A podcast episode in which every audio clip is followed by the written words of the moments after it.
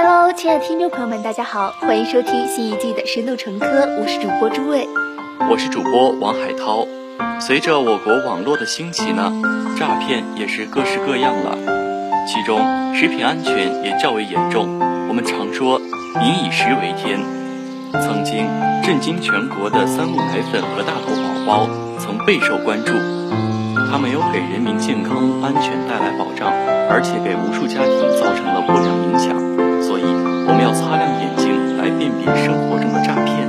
这说到诈骗啊，就不得不提到最近的三幺五晚会，大家呢都比较关注的一些事情，比如说女主播背后的秘密是什么呢？三幺五晚会揭露她的秘密，其实就是虽然说主播是一个女主播在台前直播，但是她的微信运作啊一些却是男主播，就仿佛是挂羊头卖狗肉。所以说不要盲目的给一些主播打赏，而且他们这种诈骗行为其实是不太好的。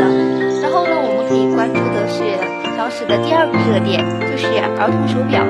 有部分家长呢，因为电话手表的一个盛行啊，就盲目给孩子挑选手表，但是呢，自己的一个资金问题，又给孩子买的是一些平价的手表，但是呢，商家的吹嘘却是夸大其词的。就比如说，其实这款手表它的性能其实并不是特。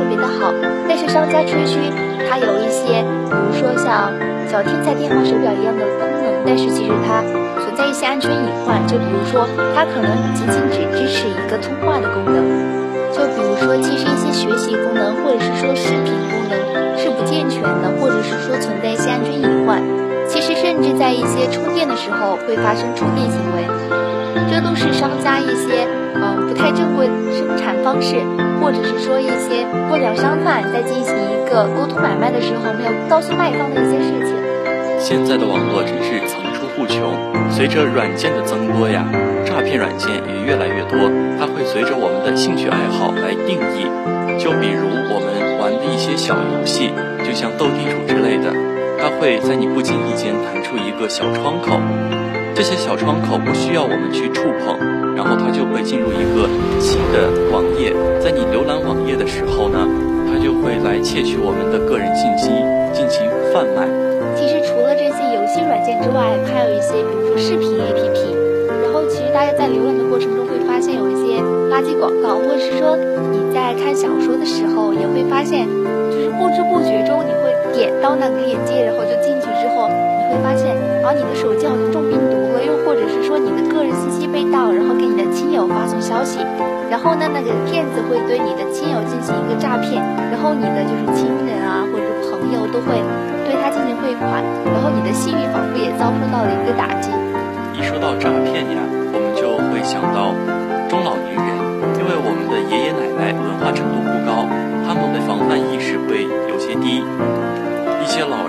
往往耳根子软，容易受到别人的惑。有一个邻居家的奶奶，因为常年被病痛缠身，她就电视上广告什么药，她就要买什么药，结果被诈骗公司骗走了八万多块。那么都说到了这个事情，我不得不说一句啊，我的室友呢，在近段时间也被诈骗了，原因是什么呢？其实就是我们同一届的同学呀，就是在一个 QQ 群里面乱点了有人发的链接。结果呢，就是那个链接对他的信息进行一个登录，然后诈骗。进行二次登录之后，那个同学发现自己的 QQ 登录不了了，但是呢，却有我的室友反映，就是那个同学在给他发消息，然后就是一般的游说说服，然后就发现，啊，这个同学好像缺钱，然后我室友呢就给他汇了款，前前后后呢一共一千多块。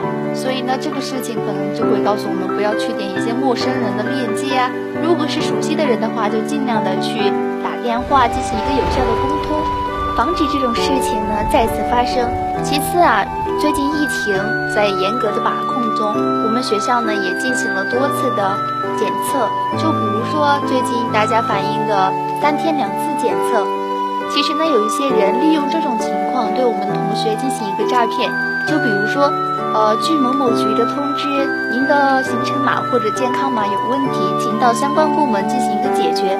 如果不是很方便的话，可以进行一个网络上的登录，然后就有同学依旧的点开这个链接进行一个登录之后，就会发现手机中病毒，或者是说有一些不良的一些浏览记录，再或者就是一种对金钱进行诈骗。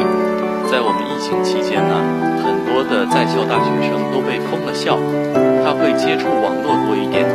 随着接触的网络多了，网贷会逐渐映入我们的眼帘，其中校园贷和裸贷较为严重。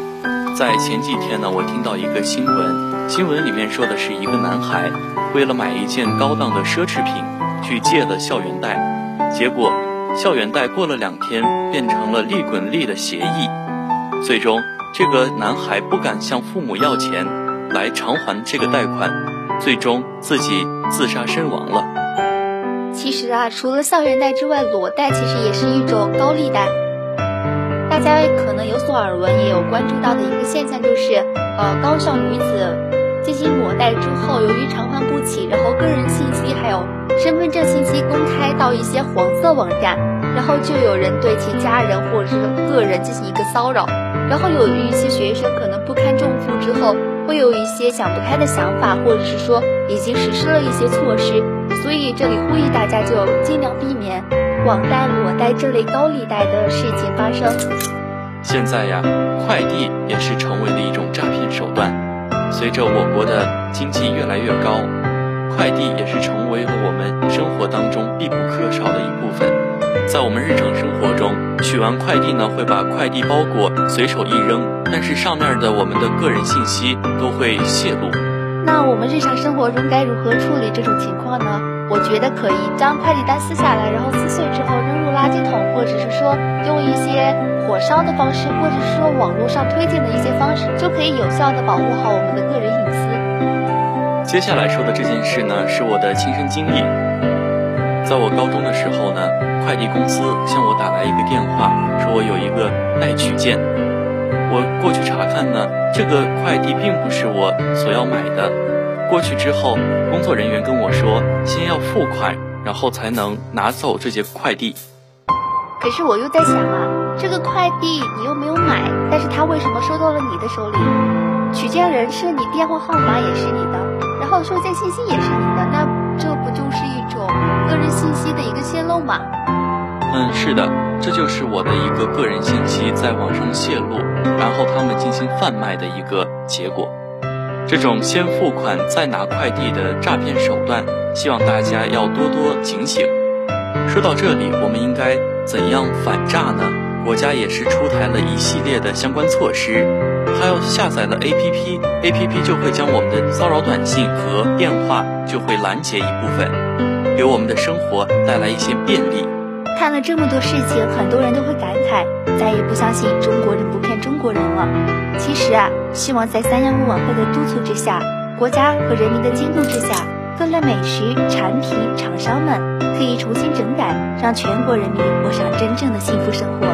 今天的节目到这里就结束了。如果您对我们的节目有任何意见或者建议，可以在节目下方留言告诉我们。了解更多精彩节目，请您订阅我们的《生命成科》。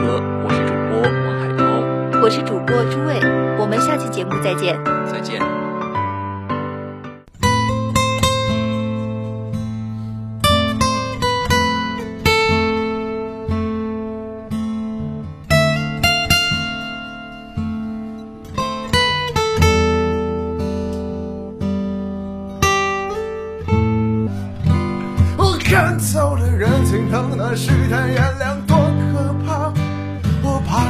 陷入其中无法自拔。我习惯那种无人问津的感觉，即使错了也不会害怕。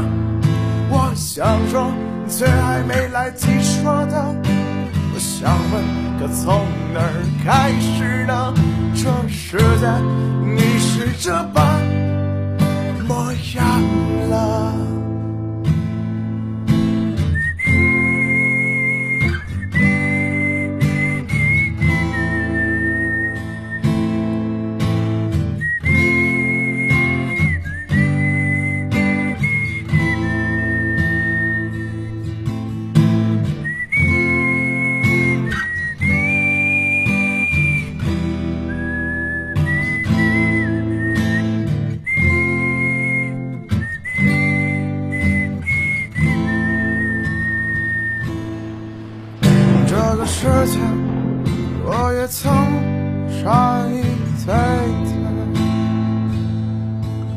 人心真真假假，还要去猜。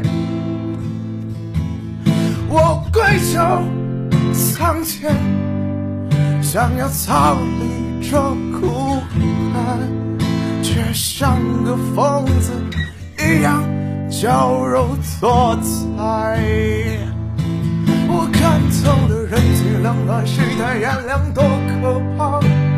我怕陷入其中无法自拔，我习惯那种无人问津的感觉，即使错了也不会害怕。我想说最还没来及说的，我想问，可从哪儿开始呢？这世界已是这般模样了。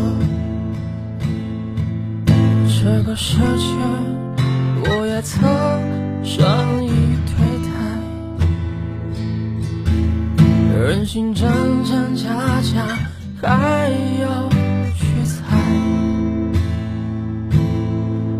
我跪求苍天，想要逃离这苦海，却像疯的